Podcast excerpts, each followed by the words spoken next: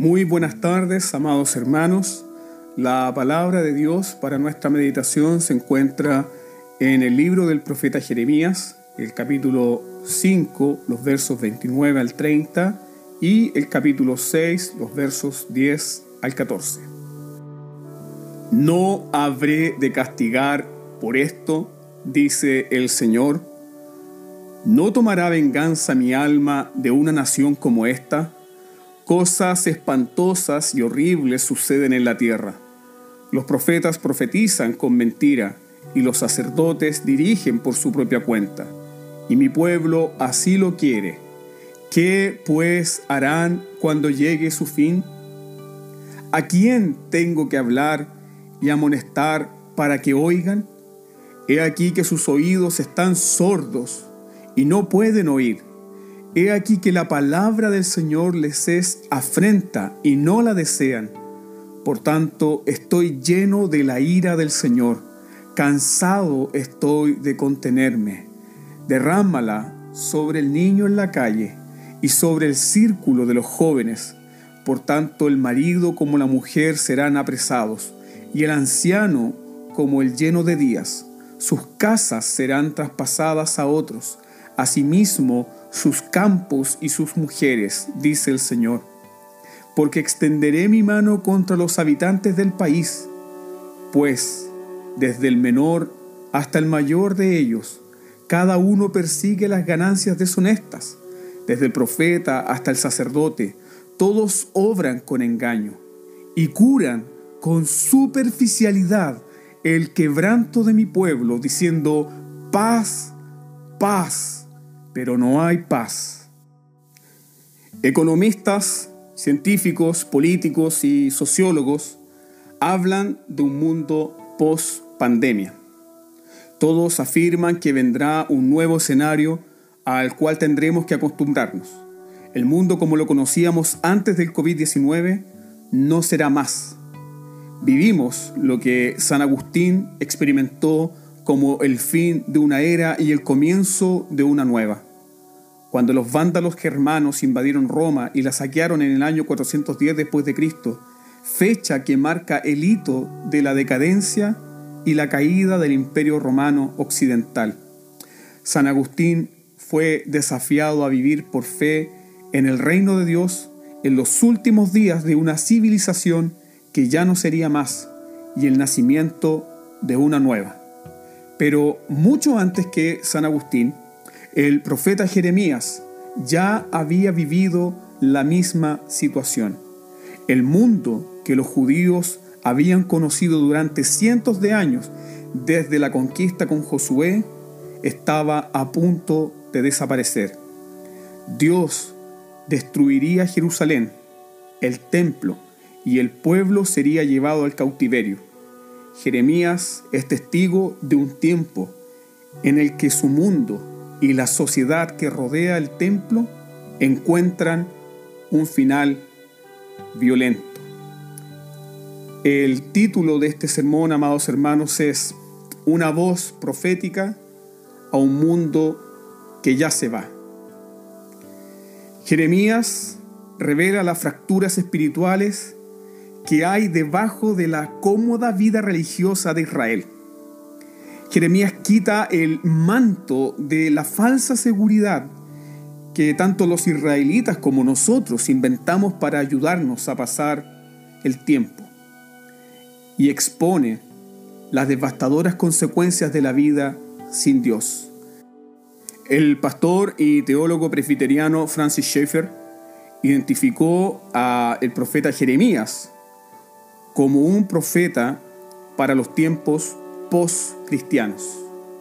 Él dice, Jeremías nos proporciona un estudio extenso de una era como la nuestra, en la que los hombres se han alejado de Dios y la sociedad se ha vuelto post-cristiana rumbo a un abismo de impiedad. Encontramos entonces en nuestro contexto del texto que Jeremías es una voz rechazada. Todos hemos despertado por la madrugada escuchando alguna alarma que está sonando sin parar y luego decimos, bueno, alguien vendrá a apagarla y seguimos durmiendo. Nadie le presta atención a las alarmas porque de alguna manera ya nos acostumbramos a su ruido. Y sucede lo mismo con las advertencias, que se repiten una y otra vez. Jeremías enfrentó este problema los primeros años de su ministerio. Podemos ver en su libro capítulo tras capítulo, día tras día, advirtiendo al pueblo de Israel que huyera de la ira venidera. Pronto se dio cuenta que sus llamados de alarma caían en oídos sordos. Fíjate, por favor, en el capítulo 6, el versículo 10, dice, ¿a quién tengo que hablar y amonestar para que oigan? He aquí que sus oídos están sordos y no pueden oír. He aquí que la palabra del Señor les es afrenta y no la desean. El capítulo 6 de Jeremías comienza con una advertencia para huir, otra orden para hacer sonar la trompeta y otra orden para encender los fuegos de la señal para el pueblo. Verso 1 dice, oh hijos de Benjamín, huyan en medio de Jerusalén y toquen la trompeta en Tecoa, levanten señales de humo sobre Bet porque del norte se ve venir el mal y el gran quebrantamiento.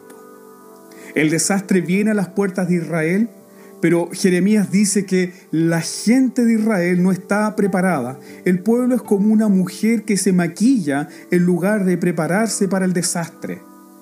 Mira por favor el capítulo 4, versículo 30. Y tú, oh desbastada, ¿qué harás? Aunque te vistas de grana y te adornes con adornos de oro, aunque te agrandes los ojos con pintura, en vano te embelleces. Tus amantes te despreciarán. Lo que ellos buscan es tu vida. Jeremías dice que Jerusalén se parece más a una doncella que a un guerrero en el verso 2 y 3 del capítulo 6, dice, como una deleitosa pradera es la hija de Sión. Hacia ella vienen los pastores con sus rebaños. Jeremías profetiza que Jerusalén será una ciudad sitiada. Los gobernantes extranjeros rodearán la ciudad con sus ejércitos para librar una guerra sin piedad. Fíjate en el verso 4. Hagan guerra santa contra ella levántense y subamos a mediodía. ¡Ay de nosotros! Porque el día va declinando y se extienden las sombras del anochecer.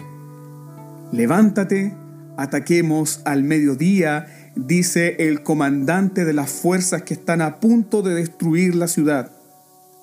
Por desgracia, la luz del día se está desvaneciendo y las sombras de la noche se alargan Así que levántate, ataquemos por la noche y destruyamos sus palacios, como lo muestra el verso 5. El cambio de plan es aterrador, básicamente porque luchar por la noche violaba las antiguas reglas de combate en la cultura de Jeremías.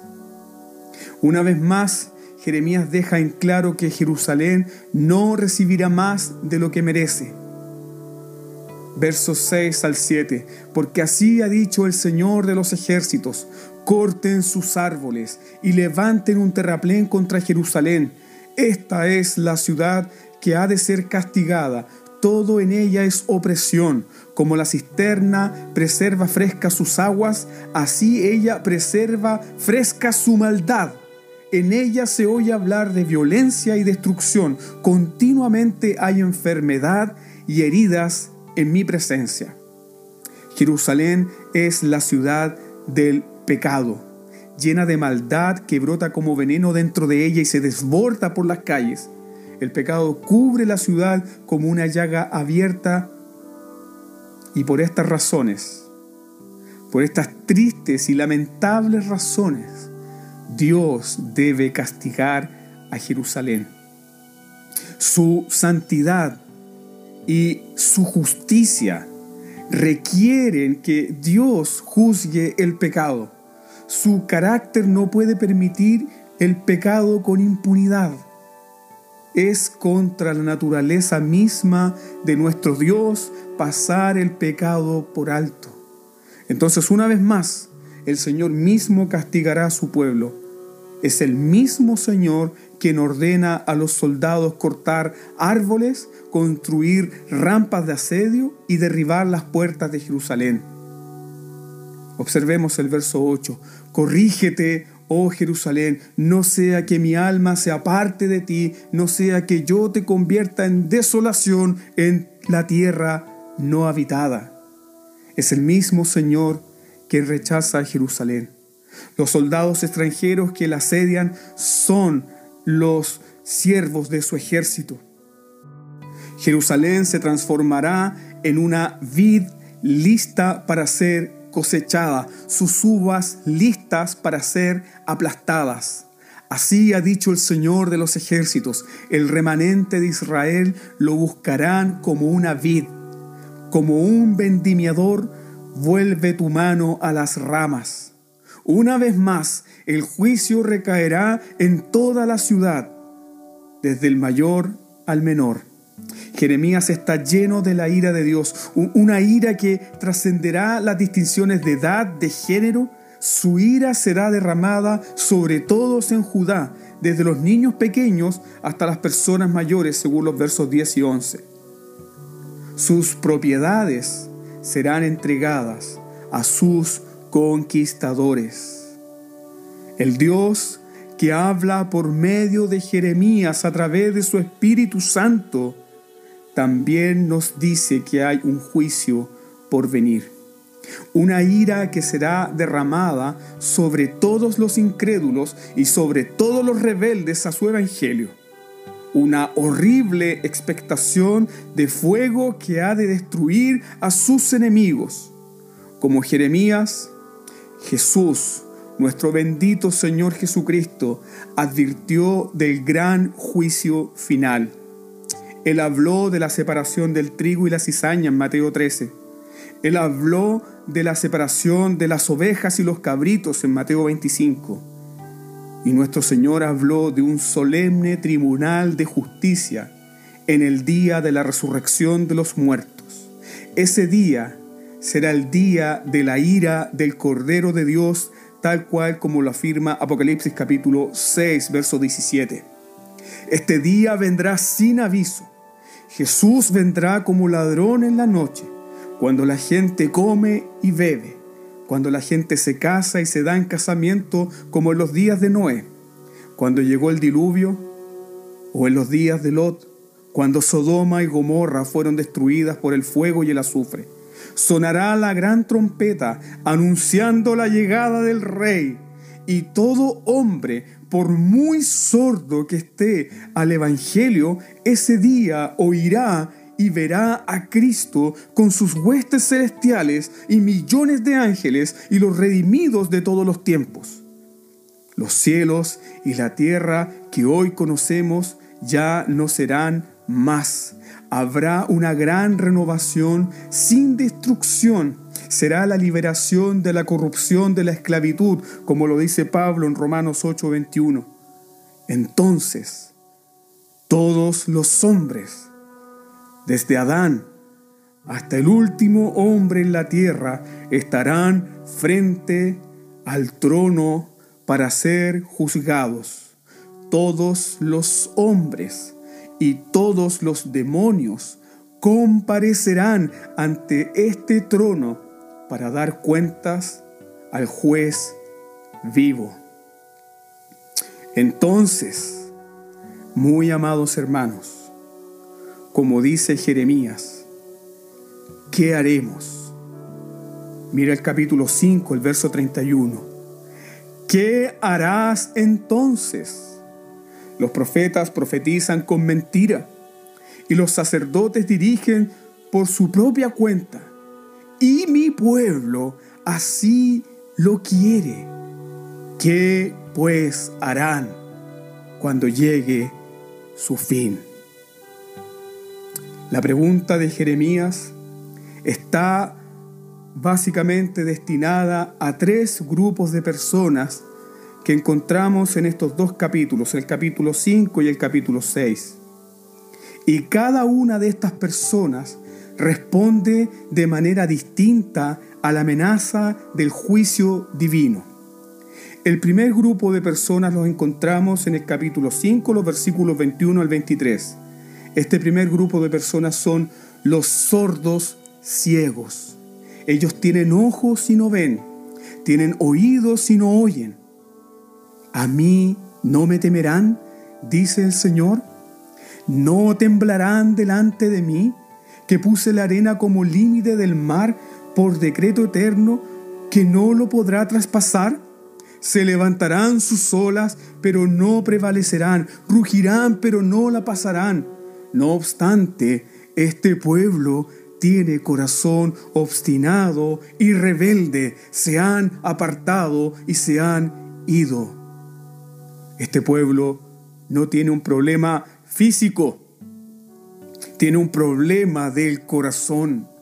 Ellos no temen al Dios soberano que gobierna la creación. Su problema no era intelectual, sino espiritual.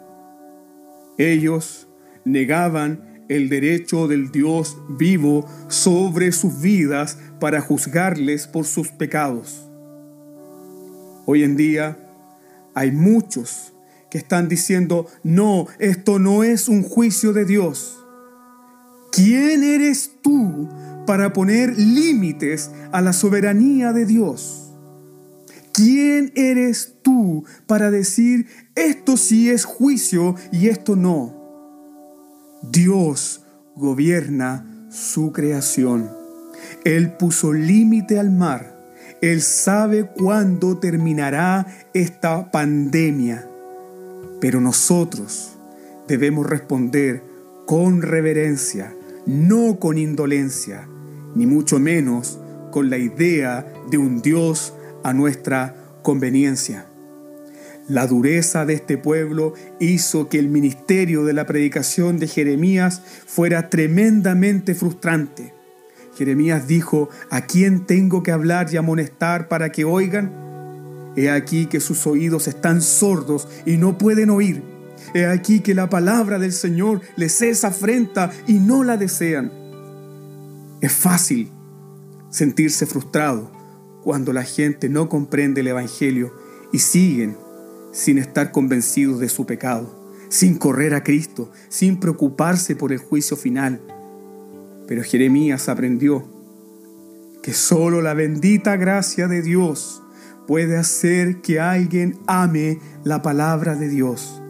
La mente y el corazón del hombre natural odian la palabra de Dios. Y hasta que esa persona no sea regenerada por el Espíritu Santo, no habrá temor de Dios y deseos de su palabra. El segundo grupo que encontramos, amados hermanos, son los gordos lustrosos, en los versos 26 al 31. Los sordos ciegos del primer grupo ignoran a Dios no le temen ni le dan gracias. Pero las personas de este grupo son gordos lustrosos, una metáfora que usa Jeremías para hablar de aquellos que están llenos de bienes y resplandecen. Son los hombres que con injusticia han conseguido sus riquezas, cazando y aplastando a los hombres como pájaros. Observa lo que dice la palabra de Dios. Se han puesto gordos y lustrosos incluso sobrepasan las obras del malo. En el juicio no defienden la causa del huérfano, de modo que se le haga prosperar, y no juzgan la causa de los necesitados. ¿No habré de castigar por esto, dice el Señor? El problema de estos hombres no era su riqueza o poder. La Biblia no condena a los ricos por ser ricos. La Biblia tampoco condena a los poderosos por ser poderosos. El problema con estas personas es que habían ganado su riqueza y poder defraudando a los pobres. En nuestro país hay muchos cazadores de pájaros.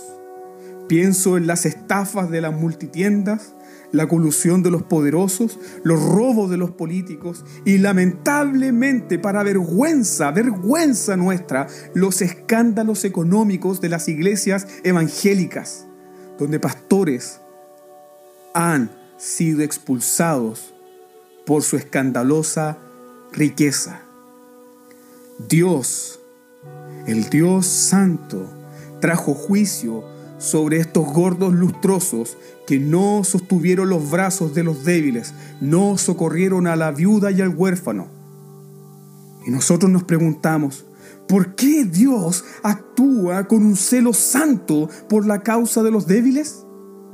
Mira Deuteronomio capítulo 10, verso 17 y 18. Dios mismo dice que es un padre para los huérfanos y un defensor para los pobres. Porque el Señor su Dios es Dios de dioses y Señor de señores. Es Dios grande, poderoso y temible. No hace distinción de personas ni acepta soborno. Él hace justicia al huérfano y a la viuda y también ama al extranjero y le da pan y vestido. La predicación de Jeremías sobre los gordos lustrosos nos condena a todos. El Dios viviente, que no es ni de izquierda ni de derecha, tiene un estándar moral más alto que los políticos. Y Él nos dice, ¿qué estás haciendo para defender la causa de los débiles? del huérfano, los derechos del abusado. Si no estamos haciendo nada por aquellos que sufren, entonces, amados hermanos, somos parte de este grupo a los cuales Jeremías llama los gordos lustrosos. El tercer grupo son aquellos que Jeremías llama profetas mentirosos. Los falsos ministros son denunciados constantemente por Jeremías, como el gran evangelista George Whitfield lo dice en su sermón sobre este mismo pasaje, titulado El método de la gracia. Comienza así la introducción de su sermón Whitfield. Así como Dios no puede enviar a una nación o un pueblo una bendición más grande que la de darle pastores fieles, sinceros y rectos, la maldición más grande que Dios puede enviar a un pueblo de este mundo es darle guías ciegos, no regenerados, carnales, tibios y no calificados. Las palabras de Whitfield describen exactamente lo que estaba sucediendo los días de Jeremías, desde el profeta hasta el sacerdote todos obran con engaño y curan con liviandad la herida de mi pueblo diciendo paz, paz, pero no hay paz. Esa, queridos hermanos, es la gran mentira del falso evangelio, la gran mentira de la teología liberal que hasta el día de hoy sigue viva en medio de las iglesias el liberalismo no ha muerto, el liberalismo ha mutado, se ha refinado, ha cambiado su disfraz, pero no se ha ido. La gran mentira del liberalismo es Dios no castiga el pecado. La teología liberal trata de tranquilizar a la gente de que todo está bien, incluso cuando hay desastres evidentes. Los falsos profetas hacen lo mismo que hizo el primer ministro inglés antes de la Segunda Guerra Mundial, Neville Chamberlain. En 1940 hizo tratados de paz con Hitler y le dijo al pueblo, hemos logrado la paz en nuestro tiempo. Él dijo paz, paz, pero no hubo paz. Luego Londres fue bombardeada por los nazis. Así también actúan los predicadores que no predican el juicio venidero. Están diciéndole a su gente, paz, paz, cuando no hay paz. La Biblia enseña que Dios es santo y justo y juzgará a cada persona de acuerdo con lo que esa persona haya hecho. Solo los que confían en Jesucristo serán salvos, mientras que todos que han despreciado a Cristo y su Evangelio serán arrojados a un lago de fuego eterno. Predicar algo distinto a esto, amados hermanos, es ser un profeta mentiroso. Los profetas del tiempo de Jeremías debían ser cirujanos del alma, diagnosticando correctamente la condición espiritual del pueblo de Dios. En los días de Jeremías se necesitaba, se requería cirugía, pero los profetas resultaron ser curanderos baratos. Ellos aplicaron un parche a una llaga podrida curan con superficialidad el quebranto de mi pueblo, diciendo paz, paz, pero no hay paz. Pregunto, amada iglesia, amado hermano, amada hermana, ¿puedes darle un parche curita a alguien que necesita cirugía por una herida que se está descomponiendo? Pero los profetas en los tiempos de Jeremías no tuvieron vergüenza. Predicaron sus falsos mensajes de paz a un mundo que se estaba destruyendo. Jeremías dice en el verso 15, ¿acaso se han avergonzado de haber hecho abominación? Ciertamente no se han avergonzado, ni han sabido humillarse, por tanto caerán entre los que caigan en el tiempo en que yo los castigue, tropecerán. Así ha dicho el Señor. Uno puede sentir aquí la indignación de Jeremías por la mentira de los falsos profetas, pero quedamos impactados por la razón de que estos hombres siguen predicando. ¿Por qué estos mentirosos, charlatanes, tienen púlpito? Mira lo que dice el capítulo 5, verso 31. Los profetas profetizan con mentira y los sacerdotes dirigen por su propia cuenta y mi pueblo así lo quiere, así lo quiso. El pueblo, el pueblo de Dios.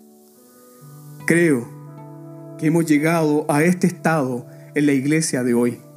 La iglesia ama la mentira Miles de personas se conectan a una transmisión en vivo para escuchar que Dios no juzgará sus estilos de vida inmorales, que no habrá juicio para los que siguen tomando el nombre de Dios en vano, para aquellos que hicieron de la iglesia una guarida de ladrones. Sinceramente, ¿qué podemos esperar cuando la iglesia está llena de parejas homosexuales? Otros viviendo en adulterio abierto, otros robando y maltratando al débil. La predicación para este tipo de personas es entretención, es evangelio terapéutico que no produce vida, es un parche a una herida putrefacta, cura la herida de mi pueblo diciendo paz, paz y no hay paz. Richard Niebuhr, que era un teólogo liberal, siendo liberal, describió al protestantismo con estas famosas palabras. Un Dios sin ira trajo al hombre sin pecado a un reino sin juicio por medio de los cuidados de un Cristo sin cruz. ¿Qué haremos, muy amados hermanos, ante esta radiografía espiritual de la palabra de Dios? ¿Qué haremos? Vivimos días donde América Latina se mueve desenfrenadamente hacia el secularismo. Nuestro país es uno de los más seculares de la región. Más que repetir la consigna Chile para Cristo, la iglesia necesita a Cristo desesperadamente. ¿Qué haremos? ¿Seremos los sordos ciegos? Nos uniremos al grupo de los gordos lustrosos que quieren las comodidades de las bendiciones de Dios, pero quieren vivir sin Él. O seguiremos las mentiras de los falsos profetas. Nuestra respuesta es, oiremos, desearemos oír la voz de nuestro Dios, nos quebrantaremos delante de Él, le buscaremos, abrazaremos el mensaje de salvación en Jesucristo. Temeremos a Dios, dándole todo honor y gloria. No desearemos las bendiciones de Dios sin su comunión. Buscaremos el reino de Dios y su divina justicia. No seremos profetas mentirosos. No le ocultaremos a la gente la ira de Dios. Les advertiremos que Dios juzga a los pecadores y que hay un juicio por venir y que la única protección contra su maldición es la justicia bendita, santa y perfecta de nuestro glorioso Señor y Salvador Jesucristo. Que hoy todos los pecadores rebeldes puedan encontrar misericordia gratuita, gracia perdonadora, justicia perfecta bajo la sombra de las alas del Altísimo. Porque después de todo, ¿de qué servirá una cuarentena lejos de Dios y bajo su ira? El único refugio seguro es Cristo. Cristo.